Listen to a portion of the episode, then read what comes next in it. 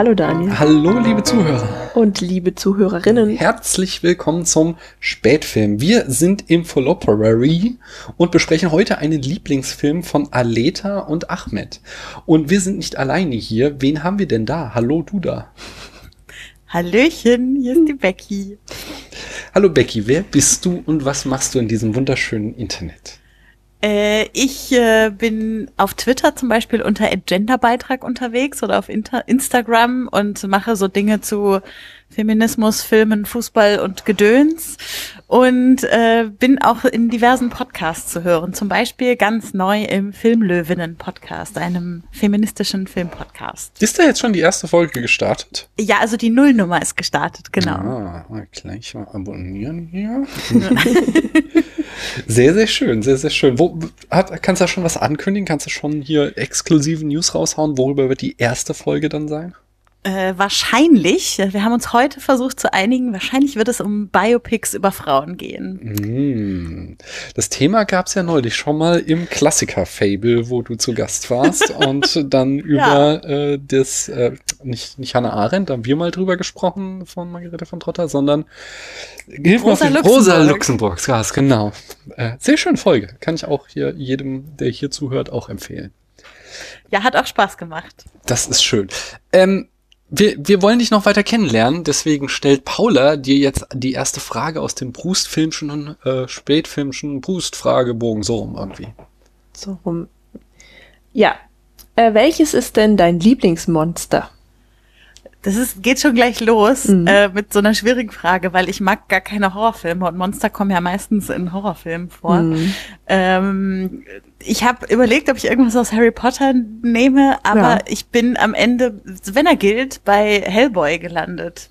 Ja, ist auch ein äh, Monster. Ja, den finde ich äh, ein, sehr sympathisches Monster auf jeden Fall. Und äh, ich habe schon mal bei den Cinematic Splash Brothers mit ihm gewonnen als Filmmonster, dass man in den Ring zum Wrestling schicken will. Deshalb äh, würde ich wieder mit ihm gehen. Das ist eine gute Erfahrung mit Hellboy.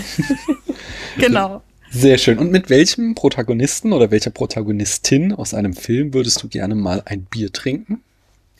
Äh, ja, da habe ich mir überlegt, vielleicht mit äh, Sibel aus Gegen die Wand, oh. mhm. äh, weil ich glaube, dass das total spannend wäre, gerade so zum Ende des Films mal zu hören, wie es jetzt wirklich geht da so in mhm. Istanbul. Ja, stimmt. Äh, die nächste Frage wäre, wenn du mit einer einzigen DVD für 15 Jahre in einen Raum eingesperrt wärst, welche sollte das wenn möglich sein? Ja, das ist natürlich auch äh, eine eigentlich nicht zu beantwortende Frage. Mhm. Äh, aber ich, ich bin jetzt ein bisschen langweilig und äh, nehme Matrix, weil Matrix einfach der Film ist, der jedes Mal, wenn ich ihn gucke, noch neue Welten mir eröffnet und ich hoffe mir, dass das auch noch nach 14, zwei Drittel Jahren irgendwie möglich wäre. Ich finde die Antwort nicht langweilig, da wäre ich nicht drauf gekommen. Da gibt's Wirklich? Auch, ich hätte nee. gedacht, das sagen viele. Nee, nee, gar nicht. Da gibt's auch irgendwie gar keine Standardantwort, nee. Genau, mhm. ich glaube, hat jetzt jeder was anderes gesagt ja. bislang. Ha! Das könnt ihr auf äh, spätfilm.de äh, unter slash äh, Brustfragebogen oder so ähnlich, äh, ihr findet das, da könnt mhm. ihr das auf alle Fälle die Antworten von allen berühmten Podcasterinnen und Podcastern nachhören. Du würdest auch alle drei Filme dann mitnehmen, ja? Oder nur den ersten? Äh, naja. Weil, weil, also Daniel hat, Moment, wovon sprichst du genau? Nee, also, naja, weil Daniel hatte jetzt bei, bei Herr der Ringe gesagt. Ich habe die Herr der Ringe Und da Trilogie. galt es auch, die Trilogie mit Extended Version Aber die Frage so. ist ja... Mir würde der erste vollkommen reichen. Ja, tatsächlich, ja. Weil ich meine, was würde gelten, alle drei mitzunehmen, hättest du noch ein bisschen mehr Stoff für die ganzen Jahre. Ich bin ja, ja der aber Meinung, ob das besser wäre. Genau, ich ja, bin ja der Meinung, es gibt halt. eigentlich, es gibt nur einen Matrix-Film und noch zwei, die zufällig in den gleichen Kulissen und mit den gleichen Schauspielern gedreht wurden, aber. Ja, aber trotzdem ist es halt einfach mehr, mehr Unterhaltung noch, ja. Ah, 15 Jahre. Ja. I know.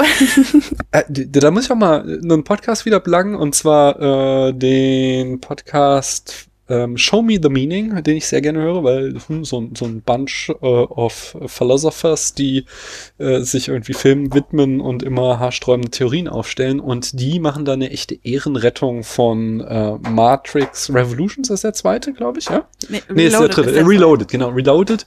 Äh, das ist eine super spannende Diskussion, die kann ich jedem ans Herz mal legen, weil sie darin, also sie sind nicht alle Fans von dem Film, aber sie legen sehr gut dar, wie die Wachowskis ähm, das, auch wenn der Film letzter Konsequenz scheitert, ähm, trotzdem es sich einfach nicht leicht gemacht haben, sondern statt irgendwie die sichere Nummer zu äh, fahren und irgendwie das zu bringen, was jeder erwartet, äh, haben sie dann doch wieder versucht, mit diesem Film Erwartungen zu unterlaufen und stattdessen ähm, einen anderen Weg und andere philosophische Konzepte zu erkunden. Das fand ich sehr cool.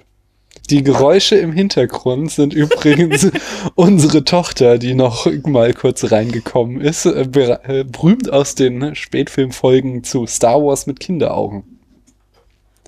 Jetzt bin ich ganz aufgeregt, dass ich quasi mit ihr in einem Podcast sein werde. Sag doch mal Hallo. Hallo. Hallo. Das hat sie jetzt nicht gehört. Äh, hallo Ach, zurück verdammt. von der Becky. Mhm. So, um jetzt aber nochmal das Thema zu wechseln. Äh, wir haben schon viel zu lange nicht mehr über Shia LaBeouf gesprochen und wir müssen mal die Frage stellen, was macht eigentlich Shia LaBeouf? Und ähm, wir nehmen das hier, wie der Name Fallopery andeutete, im Februar auf und da ist natürlich in Amerika gerade das Sundance Festival und dort lief auch sein Film Honey Boy, wo er das Drehbuch geschrieben hat in Rehab, wo er äh, seinen eigenen Vater spielt und das, der Film handelt von seiner Kindheit als äh, Kinderstar. Und dieser Film wurde jetzt von Amazon gekauft in Sundance. Das heißt, wir können ihn hoffentlich bald alle äh, auf Amazon sehen. Ich finde es trotzdem cool, wenn wir irgendwie eine Kinoauswertung bekämen und wir ihn dann im Kino sehen können. Aber äh, da kann ich noch nichts zu finden. Das steht noch nicht fest. Äh, wir werden uns überraschen lassen. Paula, sag du uns doch mal lieber, welchen Film wir gesehen und haben und welchen wir jetzt heute hier besprechen. Also dabei handelt es sich um den gleichen Film. äh, und zwar um Do the Right Thing von Spike Lee. Genau. Und ich frage dich mal, Becky, wie fandst du den denn? Ich finde den ganz, ganz, ganz großartig. Ich habe den letztes Jahr erst entdeckt und ähm, äh, er hat quasi die äh, Faszination für Spike Lee bei mir geweckt. Sehr schön, sehr, sehr, sehr schön. Paula, was denkst du? Äh, ich weiß gar nicht, ob ich davor schon mal einen anderen Film von, von Spike Lee gesehen habe. Aber ich war auch positiv überrascht. Ja. Das freut mich. Mhm. Hm, ich mochte den auch. Ich hatte tatsächlich ähm, so direkt noch während des Guckens und nach dem Gucken so also zu knappern ein bisschen an der Inszenierung, die mhm. halt wirklich punkig ist. Fand ich ähm, gar nicht, ähm, dass das, ne. Ja, es ist so, ich war mir nicht ganz äh, rein mit mir, ob mir das wirklich komplett gefällt. Aber äh, so, je mehr der Film reifte in den Tagen nach dem Schauen, äh, desto mehr äh, wuchs er auch in meiner Gunst, so dass ich ihn jetzt auch äh, durch und durch gut finde. Da kommen wir gleich noch im Detail drauf zu. Erzähl uns doch nochmal die Eckdaten, Paula. Aber sicher. Der Film ist 18, neben 1989 erschienen. Die Regie führte Spike Lee. Ähm, der hat unter anderem auch Joe's Beds Die Barbershop We Cut Heads 1983 gemacht. Das war sein Debüt. Äh, 1986 She's Gotta Have It. Das war so der erste Paukenschlag. Drei Jahre später dann eben Do the Right Thing. 1991 Jungle Fever, 1992 Malcolm X, 2002 25 Stunden. Da, kurz einhaken, also er hat dazwischen mhm. noch jede Menge andere gemacht. Ich habe jetzt nur mal so ein paar Leuchttürme rausgeschrieben. Mhm. Er macht zum Beispiel auch unglaublich viele Dokus, die habe ich jetzt gar nicht mit aufgeführt. Aha. Okay. Habe ich schon 25 Stunden gesagt? Genau. Ja. Dann wäre dann 2006 Inside Man, 2013 Old Boy, 2015 Chirac und dann ganz frisch aus der Presse Black Clansman oder Black Cake Clansman äh, vom letzten Jahr, 2018.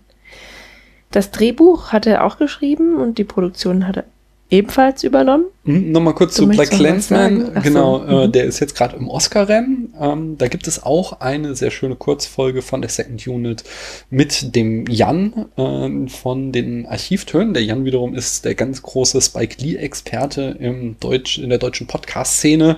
Äh, und von den Archivtönen gibt es da auch entsprechend eine Folge zu Do the Right Thing. Die würde ich auch beide hier in die Folge, in die Shownotes dieser Folge verlinken. Zusätzlich hat er auch noch die Hauptrolle gespielt. Mhm. Und weitere Akteure sind äh, Danny Aiello als Sal. Mhm. Hier steht, man kennt den vor allem aus Leon, Leon der Profi. Genau, da spielt er so den Auftraggeber von Leon. Dann haben wir Giancarlo Esposito äh, als Buggin' Out. Genau, das? das war der Put a Brother on the Wall Typ. Ähm, Ah, ja, genau. Meine Güte, so lange ist noch nicht her, dass wir das gesehen haben, ne? Naja. ähm, dann haben wir noch John Turturro als Pino. mhm. Der ist auch bekannt aus äh, Transformers und Cohen-Film. Der ist Jesus bei Big Lebowski Unter anderem, ja. und Barton Fink Barton Fink. Barton Fink und noch viele mehr. Da, achso, Spike Lee's äh, Charakter hieß übrigens Mookie. Ja, dann haben wir noch Bill Nunn als Radio Rahim, der äh, in der Spider-Man-Trilogie von Sam Raimi Joseph Robbie Robertson spielt. Das ist so einer von den Journalisten, nicht wahr? Aha. Aha. Ja, dann haben wir noch die Schwester von Spike Lee, Joy Lee. Die spielt hier auch seine Schwester als äh, mit Namen Jade. Und die habe ich auch schon in Coffee and Cigarettes gesehen. Dann spielt John Savage mit als Clifton, der der Fahrradfahrer ist. Hat nur so eine ganz kleine Rolle. Und äh, mit dabei ist noch Samuel L. Jackson als Mr. Senior Love Daddy, dieser, dieser Radio-DJ. Und Martin Lawrence spielt C, einer, was, unter anderem Bad Boys. C, wer war denn C? Ich glaub, weiß gar nicht, ob der überhaupt mit dem Namen in äh, dem Film genannt wird. Mhm. Der ist einer von diesem, ähm, äh, von dieser Vierergruppe von äh, Typen, die immer draußen auf der Straße rumhängen. Mit dem und, Mädel. Genau, und Mhm. irgendwie immer so überall mit dabei sind, wo was passiert Ah, ja. gerade. Okay. Ja. Gut. Dann haben wir noch das Budget. Das betrug 6,5 Millionen Euro. Äh, äh, Dollar natürlich. Und äh, das, der Film wäre irgendwo in den Genres Drama, Tragikomödie, sozialkritische Komödie, Milieustudie, New Black Cinema und Apartheidsfilm anzusiedeln. Genau, letzteres äh, sagt Spike Lee. Da äh, zitiert ihn die deutsche Wikipedia in der Übersetzung mit den Worten, dass die schönen Worte vom freien Amerika, das Platz für jede Hautfarbe hat, nie mehr als eine verlogene Phrase war, müsste jedem klar sein. Am Ende meines Films reichen sich die Leute nicht die Hände, um diesen We Are the World Mist zu singen, so Lee. Ich möchte, dass der Zuschauer am Ende des Films ein Gefühl des Horrors hat. Ich möchte darauf hinweisen, dass wir über diese Probleme reden und uns ihnen stellen müssen. Wenn das nicht geschieht, wird es nur schlimmer. So sieht's aus. Äh, Becky, erzählst Ja. du uns mal die Handlung in fünf Sätzen. Äh, ich versuche das. Äh, Es ist gar nicht so leicht, weil es ja auch eher so ein Ensemblefilm ist an vielen Stellen. Aber auf jeden Fall sind wir an einem der heißesten Tage des Sommers in einem äh, überwiegend schwarzen Viertel in Brooklyn.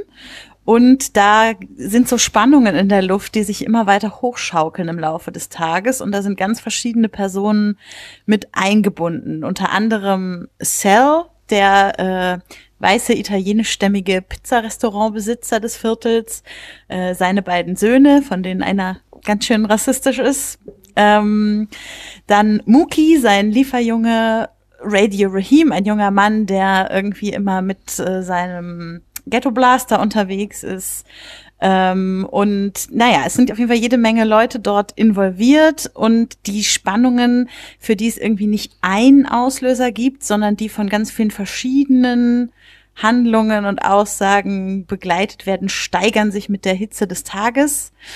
Äh, das geht so weit, dass es einen kleinen Aufruhr gibt, die Polizei eingreift und Radio Rahim von einem der Polizisten getötet wird. Danach kocht das Viertel über und alles entlädt sich in so einem Gewaltakt, bei dem Cells Pizzeria zuerst ramponiert und dann angezündet wird und äh, da ist vielleicht noch ganz wichtig zu sagen, dass Muki, der bis dahin irgendwie sowas wie die Stimme der Vernunft oder so ein Vermittler war, den entscheidenden Anstoß gibt, indem er den Mülleimer ins Fenster wirft. Mhm. Und am nächsten Tag ist es immer noch heiß. Genau. Ähm, ich habe auch nochmal so eine Handvoll Fakten zur Produktion rausgesucht, die ich ganz spannend fand.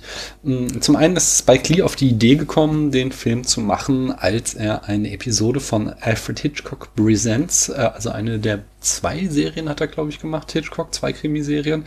Ähm, und die Folge hat äh, Spike Lee gesehen, und zwar die Folge Shopping for Death, und da wird die Theorie aufgestellt, dass heißes Wetter ähm, gewalttätiges Verhalten, gewalttätige Tendenzen ähm, befördern würde. Und das war dann die grundlegende Idee, aus der dann Do the Right Thing entstanden ist.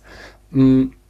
Dann hat der Film so eine Mischung aus einerseits ähm, äh, Hip-Hop-Stücken und auf der anderen Seite ähm, so einem Jazz-Score als Soundtrack. Und äh, diesen Jazz-Score, den hat tatsächlich der Vater von Spike Lee, Bill Lee, ähm, äh, komponiert und auch teilweise selbst performt. Es war ja wir gehört haben, die Schwester war auch dabei. Es war insgesamt eine Familienproduktion. So, es waren auch viele Freunde und ich glaube auch äh, John Turturros Bruder hat, glaube ich, auch mitgespielt und so. Also es war, äh, da wurde viel, ich kenne da noch jemanden äh, gemacht.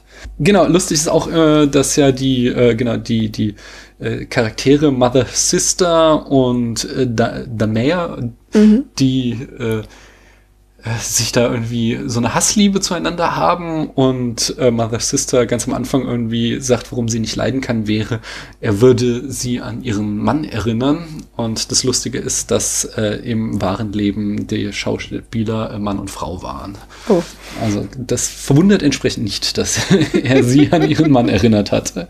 Dann, und das ist das Spannendste eigentlich, sie haben den äh, Film komplett in der Stuyvesant Avenue äh, between Quincy Street and Lexington Avenue äh, in Brooklyn gedreht und sie haben dann eben wirklich komplett diesen, diese Straße angemietet ähm, haben sie hochgradig ähm, nachgestrichen, um überall eben diese Rottöne da reinzubekommen. Haben sie also wirklich da die, die, äh, den, den Straße, die Straße einfach einmal neu mit Wandfarbe und so versorgt. Und auch die beiden Geschäfte, die hier eine zentrale Rolle spielen, eben dieser äh, koreanische Laden an der Ecke und Sal's Pizzeria, das waren auch leerstehende ähm, Geschäfte, die sie dann gekauft haben und eingerichtet haben für den Film. Und die Pizzeria war zum Beispiel auch voll betriebsfähig und hat irgendwie während des Drehs äh, die Schauspieler und die Crew mit Essen versorgt. Mm, sehr gut. Ja. Das war dann so ein bisschen auch Method Acting, ne? Genau. Ja, doch, ich finde, das kann man schon so sehen, weil das so, also jetzt nicht der Aspekt der Pizzeria unbedingt, aber also dieses dass man wirklich komplett sich in dieser Straße einquartiert, um äh, da da irgendwie das richtige Feeling hinzubekommen, das, das könnte man schon irgendwie so ja. in die Method packen.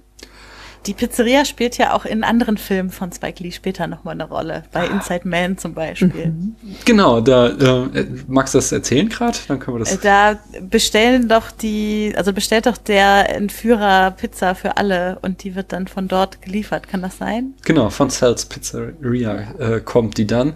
Und ähm, außerdem im äh, dem Film von 2012, Red Hook Summer, äh, tritt Mookie nochmal auf.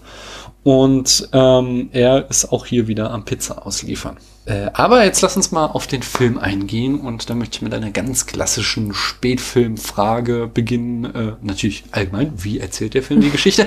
Aber ganz speziell, wie beginnt er denn mit welcher ersten Szene? Paula, magst du uns mal beschreiben, was klar, in dieser ersten natürlich. Szene passiert? Äh, wir sehen ähm, wir den, den Love Interest von Muki, was wir später erst erfahren, eine junge Frau. Äh, sie ist, glaube ich, irgendwie Hispanoamerikanerin, ja. Mhm. Und sie tanzt ganz toll äh, zu dem Hip-Hop-Song Fight the Power, mhm. den Radio Rahim nonstop in seinem Ghetto-Blaster laufen lässt, wir auch später erst merken. Und irgendwie, also sie tanzt das komplette Lied durch, wechselt dabei ab und zu mal die Klamotten, also den Wechsel sieht man nicht, nur das Endprodukt, äh, in dieser Straße.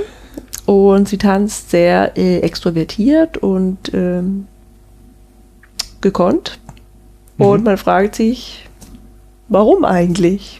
Was passiert hier gerade? Und da könntest du Auskunft geben, Becky. Äh, also ich kann nicht so richtig darüber Auskunft geben, warum es tatsächlich so lange und genau so aussah, aber auf jeden Fall habe ich gelesen, dass er inspiriert wurde dazu von einem Film, der Bye Bye Birdie heißt, äh, mhm. äh, von George Sidney, den ich jetzt selber überhaupt nicht gesehen habe, aber da hat ihm die Tanzszene wohl so gut gefallen und dass er sich dann gedacht hat, dass das in seinen Film auch gut reinpassen würde. Und ich finde tatsächlich, es passt auch nicht so schlecht rein, weil mhm. bei aller ähm, Schwere, die das Thema auch mit sich trägt, ist es ein Film, der unglaublich viel auch so popkulturell äh, schwingt die ganze Zeit und mhm. dann halt diese Szene gleich am Anfang zu haben mit diesem Hip-Hop-Song und diesem Tanz, äh, der auch wirklich ja bis ins Letzte ausgekostet wird. So, ich finde, das äh, unterstützt schon diesen Flow des ganzen Films. Ja, ich finde auch, ähm, also einmal auch das Lied ist natürlich wichtig, Fight the Power, was ja ähm, auch gleich so, so eine revolutionäre Agenda setzt, die der Film hat. Und ähm, wir dürfen das Jahr halt auch nicht vergessen, 1989. Da war Hip-Hop noch nicht weit, aber es war noch ein Stück davon weit entfernt, ähm, den Status zu haben, den es heute hat. Also es war eben nicht äh, schon so dermaßen im Mainstream angekommen, sondern es war noch viel mehr Subkultur, ähm, als es heutzutage ist. Man sagt so, dass die Anfänge von Hip-Hop 1979, 1980 um den Dreh rum liegen, wo dann eben äh, so, so, so Leute wie Afri African Bambata und, ach, wie ist der andere? Äh, Habe ich vergessen, noch so ein äh, berühmter DJ, die halt äh, erst mit Hip-Hop anfangen. Also wir sind noch in der ersten Dekade und dann, dann fängt mhm. er halt gleich an mit so einem, äh, mit einem Hip-Hop-Song, der halt Subkultur ist und halt auch gleich entsprechend so eine krasse Botschaft hat, Anti-Establishment-Botschaft, äh, die schon die Stimmung des Films ein bisschen setzen. Mhm. Ja. ja. Dann, ähm, wie geht er denn weiter vor? Also, äh, du sagtest eben schon, äh, es ist ein schweres Thema, das stimmt. Aber äh, es wird ja auch immer wieder aufgelockert. Es ist ja nicht nur durchgehend irgendwie ein hartes Drama, was wir sehen, sondern wir haben ja immer so einen beschwingten Mix zwischen ähm, äh, irgendwie äh, wirklich lustigen Szenen und dann wieder auch harten sozialkritischen Szenen. Also ich, ich muss ganz ehrlich sagen, dass ich den Film insgesamt tatsächlich ziemlich witzig finde. Mhm. Und eigentlich auch, ähm, also auch die sozialkritischen Themen sind irgendwie witzig. Ähm, also man, man, man sieht ja so viele, man sieht quasi viele ethnische Gruppen, mhm. die sich alle gegenseitig irgendwie dissen. Ja, mhm. also es ist so ein, oh Gott, wie rede ich eigentlich? Ähm, die gegenseitig schlecht voneinander sprechen. So.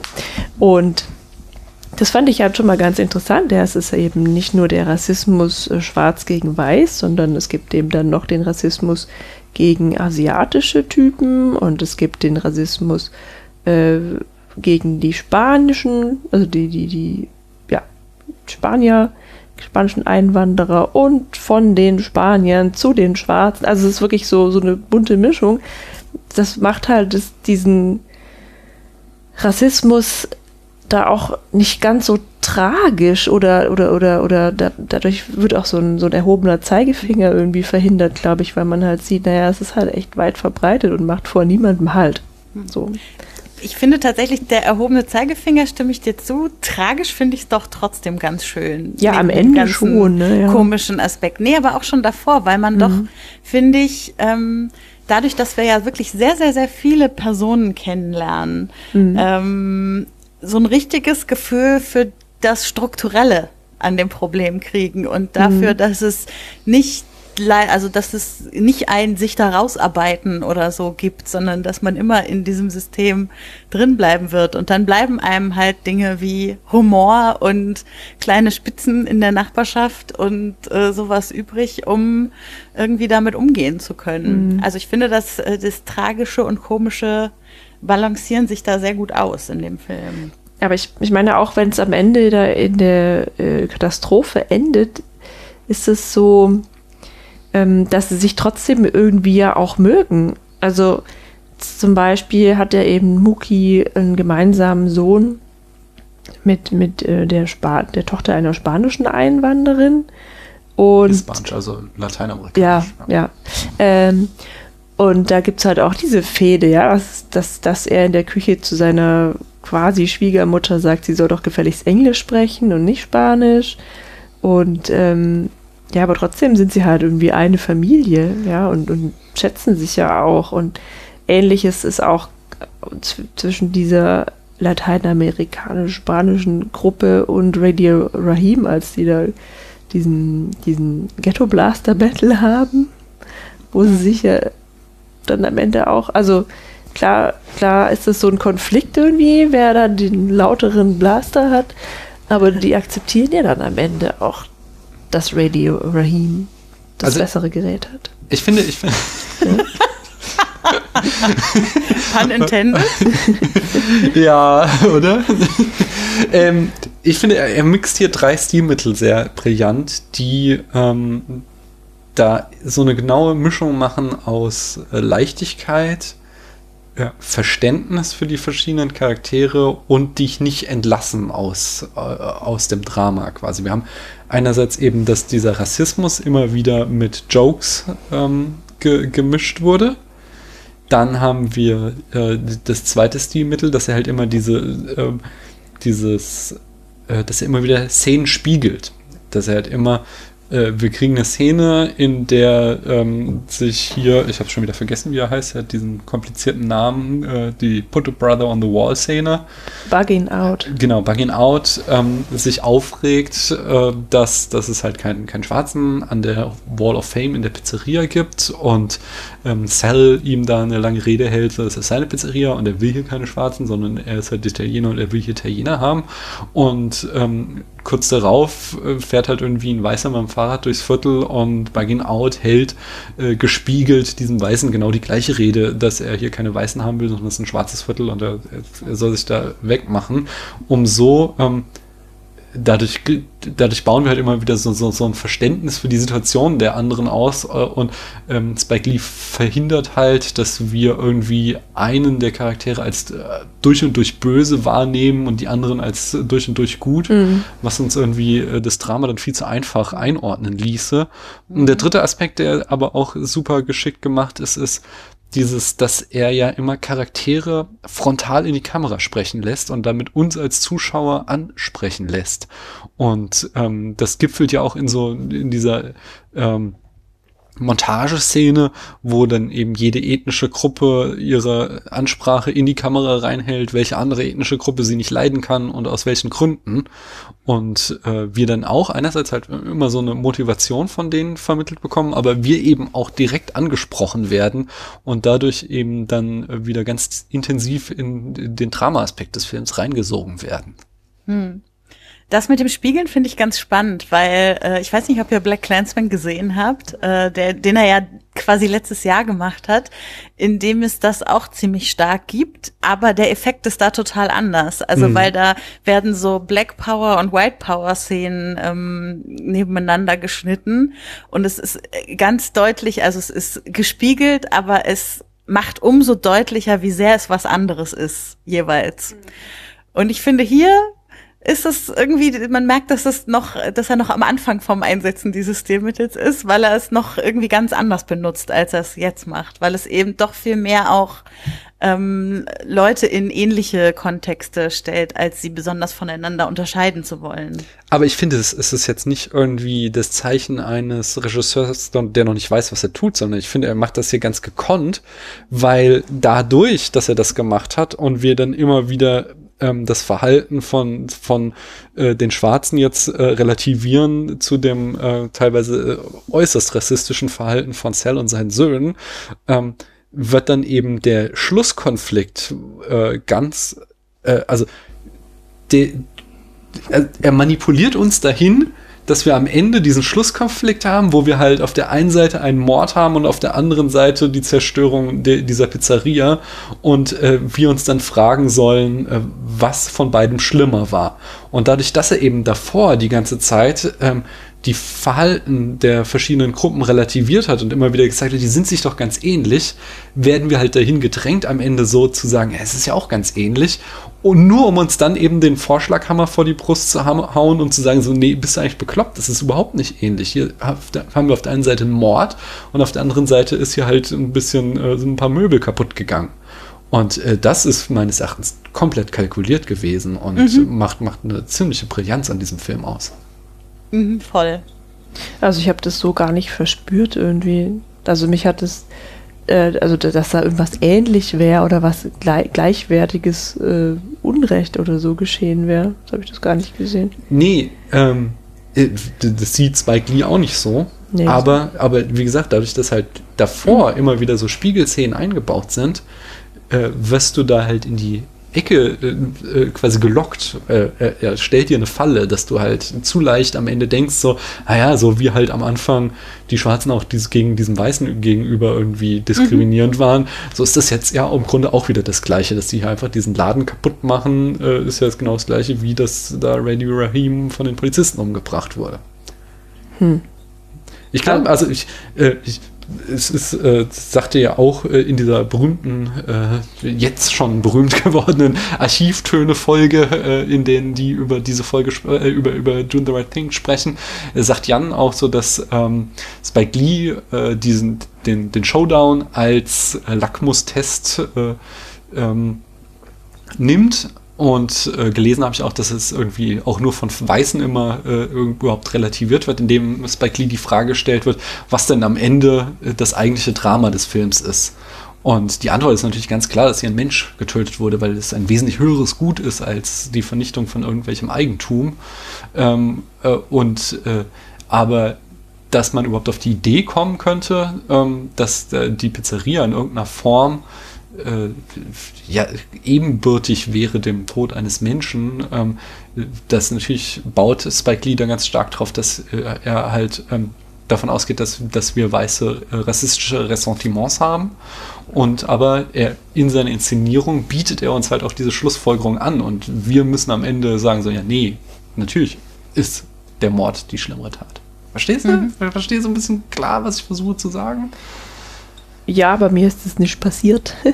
Gut. also, äh, ich fand eigentlich, also ich hatte nur den Gedanken so, scheiße, jetzt eskaliert es hier alles so, ja, geht mhm. alles, also es gerät alles außer Kontrolle, dabei mögen die sich doch alle so, weil ähm, das war so das Grundgespür, was sich da für mich auf dem Film gelegt hat, dass die ähm, eigentlich alle ganz gut miteinander klarkommen ja, also es wird zwar darüber gesprochen, dass, dass sie so quasi so, so Clans oder Gruppen bilden, aber im Prinzip so im Alltag funktioniert das ja alles ganz gut. Aber dann, wenn es irgendein Problem gibt, dann sind sich alle ihrer Ethnie plötzlich vollkommen bewusst und grenzen sich voneinander ab. Aber hast du wirklich das Gefühl, die mögen sich? Also ich habe mhm fast mehr das Gefühl die ganze Zeit, das ist halt so eine Schicksalsgemeinschaft, wobei ich Gemeinschaft in sehr große Anführungsstriche mhm. setzen wollen würde. Aber man ist halt irgendwie durch das Schicksal in diesem Stadtviertel zusammen und das hat so was Großstädtisches auch für mich, ähm, dass es eben an den Orten, wo eben verschiedene Gruppen, verschiedene Fronten, verschiedene Stereotype aufeinander treffen sie überhaupt erst aufeinander prallen können und äh, dass das auch was wie soll ich sagen, was Hoffnungsvolles vielleicht an dem Film ist, dass es immerhin ein Ort ist, wo sich Menschen treffen, wenn auch nicht, äh, nicht irgendwie mit einem Ausgang, den man sich dafür gewünscht hätte, aber dass das vielleicht so ein bisschen das ist, was so Utopie, Großstadt und Menschen, die zusammenkommen, die sonst nie zusammengekommen wären oder so. Mhm. Also es, klar gibt's da diese Grüppchenbildung, aber ähm, im Prinzip haben sie ja auch viele gemeinsame Interessen. Ja, also wenn diese, diese Hispano-Gruppe anschaust, wie die eben auch ihre Musik hören, genauso wie Radio Rahim oder in der Szene, in der ähm, jemand den Hydranten da aufschraubt und dann sich alle an dem Wasser erfreuen und ich, ich weiß nicht, also eigentlich erschien mir das alles so ganz friedlich so. Also es gibt, es gibt ja schon irgendwie polarisierende Charaktere, aber Spike Lee mhm. ähm, ist dann auch wieder clever genug, uns immer wieder so versöhnliche Szenen zu zeigen. Sei es irgendwie Cell, der da seinen Monolog hält. Ja. Er hat diese Leute auf seiner Pizza aufwachsen sehen ähm, und mag sie doch irgendwie. Es hat natürlich irgendwie was auch so eklig paternalistisches und äh, als wären das alles kleine Kinder, um die er sich kümmern müsste. Aber mhm. man kann ihm ja schon auch abnehmen, dass da Empathie dabei ist. Ja, der Dann, mag denn, ich meine, der mag Muki, der sagt, er sei genau. sowas wie sein dritter Sohn. Aber der versteht ihn überhaupt nicht. Mhm. Ja, schon. Ich finde, der versteht ihn überhaupt nicht. Der versteht überhaupt nicht, was Muki braucht und was er äh, was ihm so wichtig sein könnte im Leben und mit welcher Struktur er ihm als Chef jetzt wirklich irgendwie eine Verbesserung seiner Lebensumstände geben könnte oder so. Dem hilft's nicht, dass er abends zu ihm sagt, ach, du kannst immer zu mir kommen. Der bräuchte, dass er ein Gehalt kriegt, was er jeden Abend bei seinem Chef abholen kann, so. Hm, ja, da hast du vollkommen recht so. Und also Cell ist irgendwie weit davon entfernt, hier irgendwie der Gute zu sein. Uns wird nur hin und wieder eben so ähm, genug Charaktertiefe geboten, dass wir eben auch Empathie für ihn empfinden können und auch wieder sehen, dass er schon bei all seiner Fehlerbehaftetheit auch ähm, e-, eben eben sein sein ja den Schwarzen im Viertel Empathie entgegenbringt und genau das gleiche haben wir halt schon auch mit der Szene ähm, die Paula von erwähnte, wo halt irgendwie Muki so ein bisschen über die äh, Mutter seiner Freundin lästert äh, und da seine ähm, anti-lateinamerikanischen Ressentiments raushängen lässt. Aber er wird dann halt auch wieder in liebevoller ähm, Zweisamkeit mit seiner Frau und mit seinem Kind werden sie zusammen im Bett gezeigt, wo dann halt auch wieder hier so was Verständigendes dabei ist. Mhm. Und auch äh, das dritte, ähm, Paar, dass wir halt ja diese, diese alten Männer haben, die da über die ähm, äh, Koreaner lästern und sich total aufregen und da ihre ähm, Ressentiments rauslassen. Aber dann am Ende, wenn eben der Volkszorn hochkocht und sie entsprechend äh, Cells Pizzeria zerstört haben und sich dann eben dem, äh, dem koreanischen Laden zuwenden wollen, äh, er es ja dann doch auch wieder schafft, irgendwie ihre Empathie zu erreichen, indem er sagt, so, hey, ich bin eigentlich auch einer von euch. Ich werde hier genauso, ich bin hier genauso ein äh, diskriminiertes Mitglied dieser Gesellschaft, also äh, ihr könnt mir das jetzt nicht antun und äh, im Gegensatz zu Cell erreicht er sie ja auch damit und sie hören dann auf und zerstören seinen Laden nicht.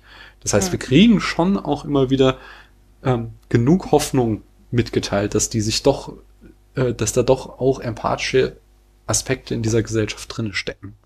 Und ich finde auch ganz wichtig ist dann dieser letzte Dialog zwischen Cell und ähm, Muki, dass die überhaupt noch miteinander reden und dass die äh, zwar da auseinandergehen und beide sind stolz und sind auch irgendwie, das, da ist auch was zerbrochen jetzt, aber sie sind trotzdem nicht, äh, also die sind nicht irgendwie, äh, wie man es ja auch sagen könnte, dass da jetzt irgendwie am nächsten Tag, obwohl es so heiß ist, gleich die nächste Schlägerei auseinander losgeht, sondern die sind schon da immer noch auf einer Augenhöhe und können miteinander reden. So, das sind schon auch irgendwie versöhnliche Argumente. Und das ist spannenderweise eine Szene, wo über die Spike Lee sehr gestritten hat mit dem Studio, also die, die er genauso haben wollte und wo ihm lauter Leute gesagt haben, hä, das ist doch total irrational, warum sollte der ihm jetzt noch das Geld geben, nachdem der den äh, Mülleimer in sein Fenster geschmissen hat? Äh, es äh, würde doch niemand tun, außer dieser Schauspieler in dieser Szene, so wie du sie geschrieben hast. Und äh, andere wiederum haben gesagt, nee, wir dürfen Muki nicht mit dem Geld weggehen lassen, dann wird unser moralischer Held sozusagen irgendwie dadurch nochmal korrumpiert am Ende, wo ich mich halt frage, also so mit moralischen Helden hat's der Film ohnehin nicht so. Also mhm. ja, mhm. also interessant. Ich finde, ich finde es vor allen Dingen äh, spannend, weil du, du sagst es ja schon so schön in der Zusammenfassung vorhin auch so. Es ist halt immer noch heiß. Es ist, am nächsten Tag ist nichts gelöst. Es ist nicht so, dass jetzt irgendwie der Regenschauer kommt, der metaphorische oder buchstäbliche und die Stimmung kühlt sich wieder ab, sondern wenn die miteinander reden, merkst du immer noch, wie es in denen brodelt, wie halt da immer noch ähm, das Problem Amerikas, das Problem der, der kompletten Welt äh, nicht gelöst ist, dass da immer noch Rassenkonflikte äh, unter der Oberfläche brodeln, aber das äh, ja, sie gehen halt in dem Moment nicht wieder aufeinander los in irgendeiner Form, sondern äh, es, sie, sie können halt miteinander reden, aber das Problem bleibt weiter und man muss daran arbeiten. Das ist so für mich die Botschaft von dieser letzten Szene. Ja? Mhm. Wie wird denn die Hitze inszeniert in dem Film? Lass uns da nochmal schnell zurückspringen. Paula ist manchmal echt wie in der Schule. Ne? ich musste aber nicht, wenn du nicht willst, musst du nicht. Nee, du hast, bist so ruhig geworden. Ja, ich denke ja nach über mhm. das, was ihr sagt, ne? Wie die Hitze inszeniert wird. Genau. Wir sehen, die Hitze muss man ja fühlen, die kann man ja nicht sehen. Wie sehen wir sie denn trotzdem? Dadurch, dass die Leute schwitzen. Das, ja. Mhm. Und es ist alles total rot und überall gehen die, laufen die Ventilatoren. Das und so. Und es flimmert so. Mhm. Das ah, ja. finde ich schon ziemlich cool gemacht, wie man es halt schafft, äh, äh, eben ja ein Gefühl äh, auf visuell auf die Leinwand zu bringen. Da hast du ja auch eben schon gesagt, äh, Becky, im Vorgespräch, wo er sich da orientiert hat. Wo hat er sich denn orientiert? Äh, Moment, was habe ich gesagt? Du sagtest Fenster zum Hof. Ach so, naja, das ist ja auch sehr rot, das Fenster zum Hof. Und deshalb dachte ich, äh, wenn es jemandem auffällt, dass dieser Film auch rot ist, dann wahrscheinlich Daniel. genau. Wobei dieser Film ja schon noch mal orange-roter ist, wenn man so will. Also da, dadurch, dass ja auch in Brooklyn die Häuser alle diesen braunen Stein haben, hm. ähm, lässt sich da auch sehr gut noch dieser rote Filter drüberlegen und das ist wirklich so, also diese Hitze ist ja, ist, ist halt optisch zu sehen, man fühlt sie quasi, man, man schwitzt mit, wenn man es mhm. irgendwie guckt, man will auch diese Eiswürfel, die, die sich da über den Körper laufen lassen, also ich finde, man fühlt es sehr. Ja. Ich, ich habe auch den Film ja kennengelernt bei den Cinematic Smash Brothers, als ihn jemand pickte als bester Sommerfilm. Und ich bin bis heute, mhm. äh, schäme ich mich, dass ich mit Mama Mia 2 gegen ihn gefunden habe. Wir haben ihn vor allem ja jetzt, äh, also ich habe ihn, Paula, du auch, glaube ich, zum ersten Mal gesehen. Ähm, das ist ja die Idee des Follow-Pararies, dass man Filme, die von jemand anders Lieblingsfilme sind, neu entdeckt. Mhm. Ähm, und den, jetzt halt diesen Film im tiefsten Winter zu gucken, wo es draußen halt irgendwie null Grad hat, ist auch irgendwie äh, ein schönes Kontrastprogramm. Apropos Kontrastprogramm, was sollte eigentlich diese Erotik-Szene in dem Film? Hm. Ich fand es irgendwie extrem langwierig und so, so furchtbar sinnlos auch. War das nur Eye Candy? Also ich finde, es hat auch was von dieser Hitze gehabt, auf jeden Fall. Mhm. Ähm, es hat auch was, also ich finde, Muki bekleckert sich in dieser ganzen Beziehung zu Tina auch nicht gerade mit Ruhm. Nee. Also hat irgendwie ein Kind mit ihr, kommt aber eine Woche nicht hin und lässt sie irgendwie allein und wenn es hochkommt, ruft er mal an oder so. Ähm, und ähm, dann halt so exzessiv zu zeigen, wie er das Sexuelle dann doch wieder auskostet, um sich noch über ihre Mutter lustig zu machen und dann wieder zu verschwinden. Mhm. Also ich finde, das hatte eher was äh, Charakterisierendes für ihn. Also die Frauenrollen okay. sind ja irgendwie wie so oft bei Spike Lee leider so ein bisschen laufen so nebenher. Mhm. Hm. Ja, das stimmt. Obwohl es ja da auch äh, recht starke Frauen gibt. Also Mrs. Mother Sister is watching you. Mhm. Die war ja da tatsächlich äh, so ein bisschen sowas wie die Chefin, ja. Naja, gut, und, und äh, Tina lässt sich halt von dem Kerl bezirzen, aber eigentlich ist sie ja auch ziemlich stark, ne? Die flucht die ganze Zeit. ja, sie, sie, haben halt keine große Rolle. Sie nee, sind halt tatsächlich nicht. nur irgendwie Beiwerke, ja. die hin und wieder mal auftauchen und äh, nichts großartig zur Handlung beitragen. Mhm. Mm, lass uns mal noch abschließend zur Frage kommen, worum geht's denn eigentlich wirklich? Und ähm, da springt ein natürlich den, äh, der Titel an, mhm. ähm, Do the Right Thing. worauf bezieht er sich denn? Daniel. Also ich, Nein, Becky. Becky, Becky. also ich habe mir so, so vier Schlussfolgerungen aus dem Titel gezogen. Wow. Ähm, und zwar erstens, ähm, es ist nicht universell, was als das Richtige angesehen wird. Mhm. Je nachdem, wer du bist und wo du herkommst und was die Voraussetzungen sind. Ähm, und auch was du selber tust, ob du das selbst für das Richtige oder das Falsche hältst, hat immer was mit einer Mischung aus deiner persönlichen Moral und dem, was die Gesellschaft so davon hält, zu tun. Äh, und äh, im Speziellen als schwarze Person musst du sehr viel öfter das Richtige tun im Leben als als nicht schwarze Person, um akzeptiert zu werden. Und dass es ein weißes Privileg ist, auch mal nicht das Richtige tun zu müssen. Und zum Abschluss quasi, äh, es gibt nicht die eine falsche Entscheidung, die an etwas schuld ist, sondern es ist immer was Strukturelles. Ich finde, das strahlt der Film wirklich aus, weil es gibt sehr viele falsche Entscheidungen in diesem Film. Aber Mhm. hätte wirklich, wenn jetzt eine Person da was anderes gemacht oder was Richtiges in Anführungsstrichen gemacht hätte, das was an der großen, äh, an, an der großen Katastrophe am Ende geändert, man weiß es nicht. Hm. Mm, Ich finde, äh, ganz wichtig in diesem Zusammenhang ist auch immer noch dieser Kontrast, den der Film immer wieder aufmacht zwischen Liebe und Hass.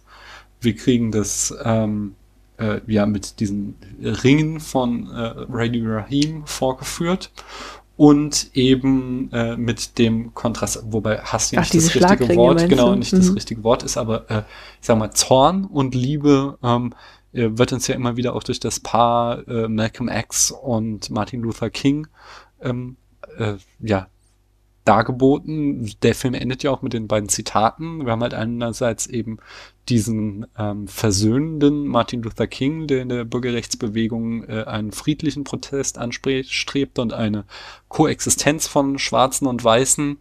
Ähm, und dem gegenüber äh, Malcolm X, der eben diese, äh, diese gerechte Zorn-Variante der Bürgerrechtsbewegung immer eingenommen hat, der eben sagte, wir müssen uns äh, auch äh, gewalttätig äh, gegen den äh, weißen Mann erheben, wir müssen äh, quasi uns unsere Rechte erkämpfen, wir können hier nicht irgendwie nur äh, ganz lieb fragen, ob wir denn irgendwelche Bürgerrechte bekommen, sondern nein, wir müssen halt da mit allen Mitteln, die uns zur Verfügung stehen, quasi uns unseren Platz in Amerika, Einfordern, genau, in Amerika einfordern. Und ähm, die so für mich philosophisch äh, spannende Frage ist ja dann eben dieser Moment, wenn äh, Mookie da in wirklicher Ruhe mitten in diesem Mob ähm, auf die andere Straßenseite geht, die Mülltonne nimmt ähm, und dann die Mülltonne äh, ins Fenster der Pizzeria wirft und damit äh, eben dafür sorgt, dass äh, die jetzt aufgeheizte Stimmung sich äh, beginnt zu entladen, indem da die Pizzeria auseinandergenommen wird. Und eben die Frage, ob denn diese Tat richtig war.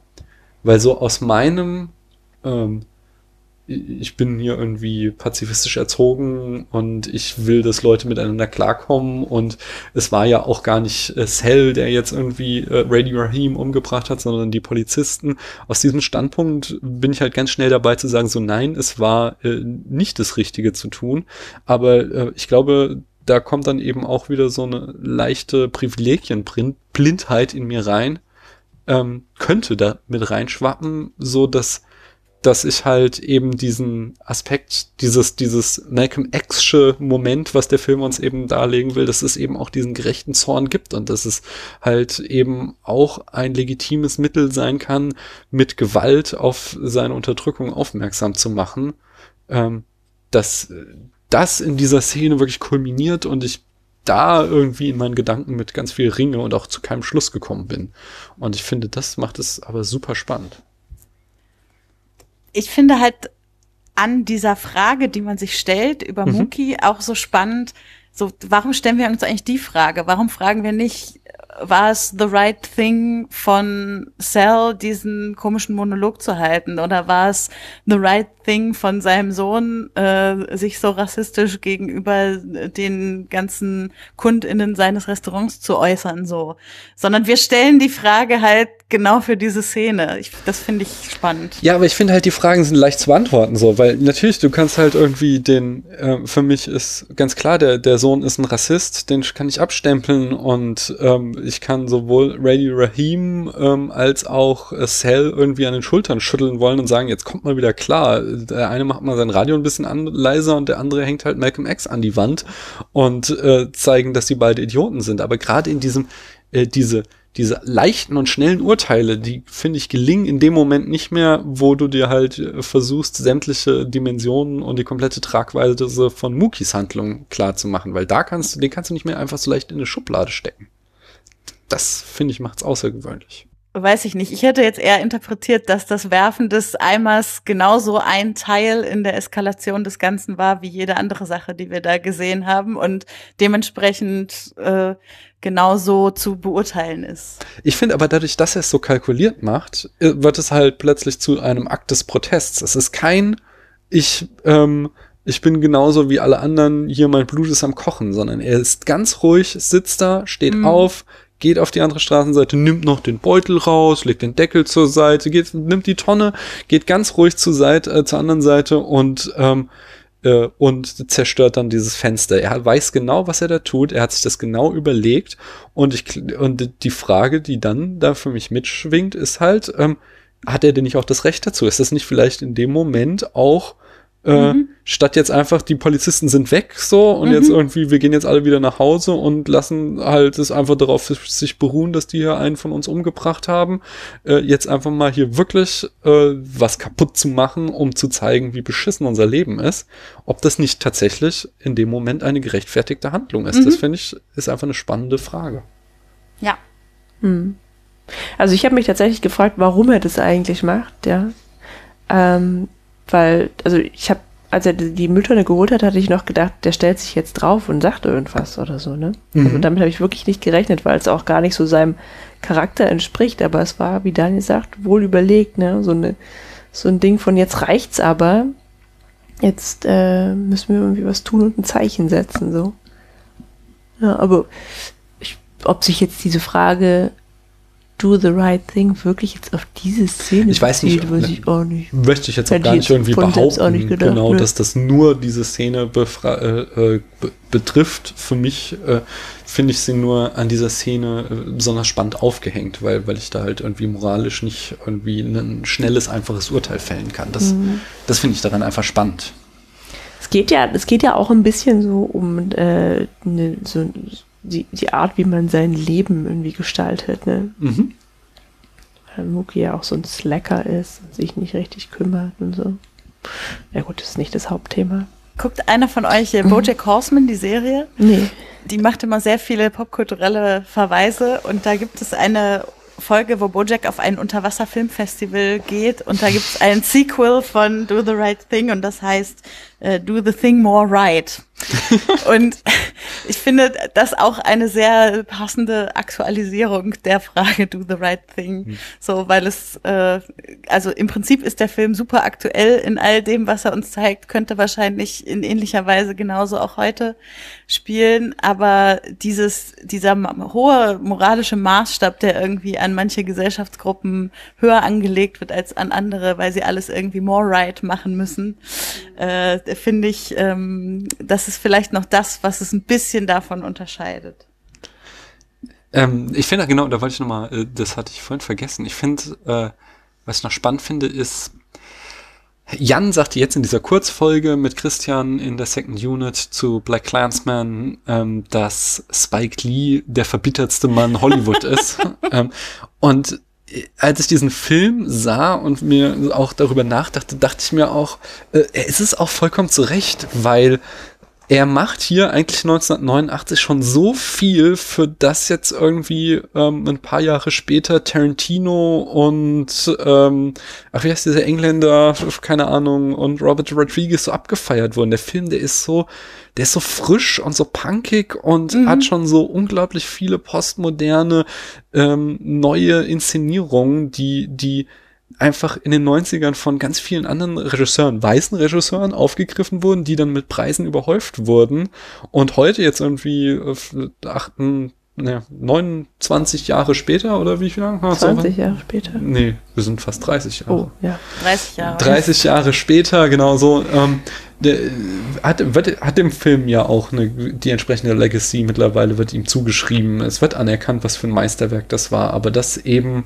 ähm, dass den, in den 90ern anderen Leuten, die quasi diesen Stil aufgriffen, dann irgendwie das Wegweisende gegeben wurde, da kann ich auch schon verstehen, wenn man da verbittert und merkt so irgendwie, was ich hier mache, wird nicht so geil angesehen, wie, wie das, was andere mir nachgemacht haben. Mhm. Äh, das finde ich, das fand ich spannend. Und da sind wir doch schon ähm, komplett in dieser Rezeptionsgeschichte. Da wolltest du doch was zu den Oscars sagen, Becky. Äh, ja, ich wollte vor allem sagen, dass dieser Film halt nicht nominiert wurde, beziehungsweise auf anderen Festivals und so war teilweise nominiert, mhm. aber da wurde er dann unter anderem deshalb nicht ausgezeichnet, weil also Leute haben es begründet mit, äh, es gäbe halt keinen eindeutig moralisch identifizierbar guten Helden in dem Film oder so wo ich mir denke, okay, mhm. äh, ich weiß irgendwie, woher es kommt, dass so viele Filme so erzählt werden, äh, dass es einen moralisch guten Held geben muss. Also so, das ist halt äh, schon irgendwie krass. Wir, wir sind jetzt 30 Jahre danach. Jetzt ist Spike Lee wieder für einen Film oder hat einen Film gemacht, für den er diesmal nominiert ist für die Oscars, in dem er, ich würde sagen, an vielen Stellen wütender und bitterer ist, als er es in Do the Right Thing ist, aber ein viel versöhnlicheres Ende mit seinem Film findet, mit äh, gerade was die Polizeigewalt und so angeht. Ähm, und ich frage mich schon, wenn er jetzt vielleicht ein bisschen mehr Anerkennung für das, was er da wirklich gemacht und geschaffen hat, erfahren hätte, hätte dann vielleicht Black Clansman anders ausgesehen. Und diese Punkte, die man kritisch daran heute betrachten kann, kommen die nicht eher von dem Einfluss, den dann irgendwelche großen Studios und so weiter haben? Hm. Also der, der Film, der hatte auch echt einen schweren Stand. Es gab tatsächlich viele ähm, etablierte äh, Filmkritiker, die irgendwie den Film runterschrieben und auch ähm, sagten irgendwie, er würde äh, die Schwarzen irgendwie zu Revolten anheizen und solle irgendwie nicht gezeigt werden. Da, da beschreibt Roger Ebert auch irgendwie so eine ähm, so eine Anekdote, als er irgendwie aus dem Kino kam, 1989 in Cannes und irgendwie noch so ganz seinen Gedanken nachhang, äh, weil der Film ihn so bewegt hat, dass dann irgendwie äh, ein anderer Kritiker ihm hinterhergerannt kam und ihm irgendwie äh, versuchte ag zu agitieren, wie schlimm denn dieser Film wäre, weil er irgendwie zur, ähm, zur Rassengewalt aufrufen würde und ähm, er halt äh, so total perplex war, weil er halt eben der Meinung war, so, nee, macht er doch gar nicht, ja. sondern er zeigt doch so viel Verständnis und ähm, ja, also es, es war halt eine super Kontroverse um den Film und es war schon so der äh, das popkulturelle Highlight des Jahres 1989 über das alles sprach und äh, entsprechend erfolgreich war er dann auch. Er hat irgendwie 37 Millionen Euro, nee, Dollar wahrscheinlich wieder umgerechnet, äh, eingespielt, jedenfalls das Sechsfache seines Budgets. Ähm, es gab 2016 eine Air Jordan äh, Special Radio Raheem Sneaker Edition ähm, und äh, genau, äh, 2014 sagte ähm, Barack und Michelle Obama, dass sie den Film bei ihrem ersten Date geguckt haben. Oh. Das habe ich auch gelesen.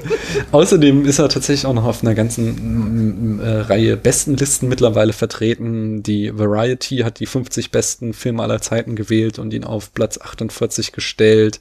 Bei Metacritic ist er der 68 höchst eingestufte Film ähm, in der Liste 100 Essential Films äh, der National Society of Film Critics steht auf Platz 27. Das Empire Magazine wählte ihn bei den 500 Greatest Movies of All Time auf Platz 403.